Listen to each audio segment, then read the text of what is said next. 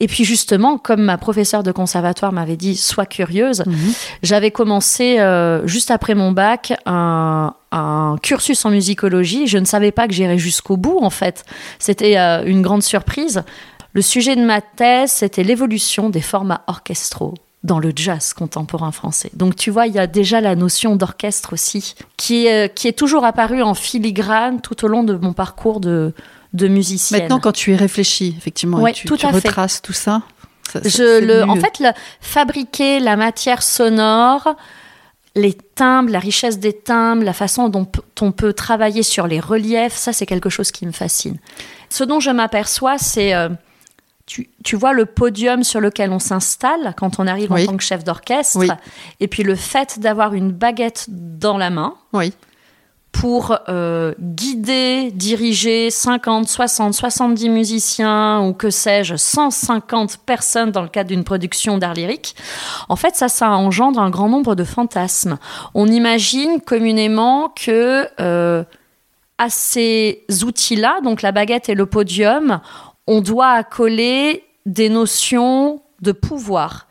Et en fait, ce, pouvoir-là, il implique une notion d'autorité qui, dans notre société actuelle, doit être incarnée ou ne pourrait être incarnée que, Que par, des homme. hommes. Voilà, tout à fait. Dans le message qu'on renvoie aux petites filles et aux petits garçons, en fait, je suis absolument convaincue qu'il faut qu'on puisse les faire rêver. Je me souviens d'avoir eu cette discussion avec mon neveu et ma nièce il n'y a pas très longtemps en leur demandant c'est quoi vos rêves? Oui. Euh, Et bien le rêve Donc, de mon et petit ces enfants sont sur le territoire. et hein. ils grandissent Ouais. ici. Mon petit neveu me disait qu'il voulait euh, dessiner des BD. Il voulait être créateur de. BD. Ok. Bah, j'espère que de la même façon, tu vois que mes parents, ils sont partis de mon rêve et ils ont trouvé des solutions en se disant bon, ok, la famille est implantée ici. euh, le rêve de Chloé, c'est de faire de la musique professionnellement. Qu'est-ce que ça implique qu'on mette en place Mm. pour pouvoir euh, l'accompagner au mieux dans cette démarche? Juste. Pas enfermer ou pas brider en fait les rêves, euh, les rêves qui existent.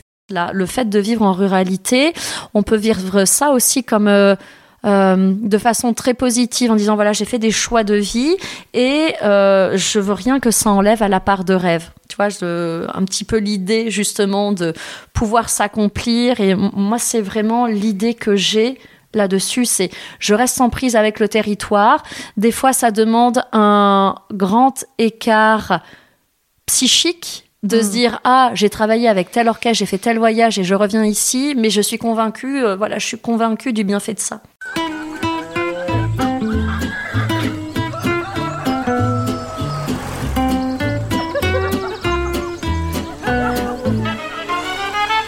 Bonjour, bonsoir et bienvenue sur Les Nouvelles Filles de la Campagne. Alors la jeune femme que vous venez d'entendre s'appelle Chloé. Pour l'épisode qui arrive donc ce vendredi, eh j'ai pris la liberté de choisir une jeune femme native du territoire qui mène une très très jolie carrière artistique. Chloé est chef d'orchestre professionnel.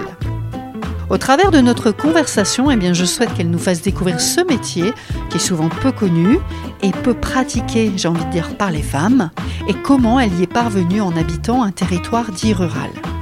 J'ai aussi surtout eu envie qu'elle nous montre, démontre que les petites filles ou les petits garçons qui naissent et qui vivent à la campagne peuvent se donner le droit de rêver grand. On vous donne rendez-vous vendredi matin pour ce nouvel épisode et bien entendu, eh je compte sur vous pour partager à votre entourage, ça veut dire la famille, les amis, les collègues et surtout à tous ceux et celles à qui ce témoignage pourrait avoir un impact positif.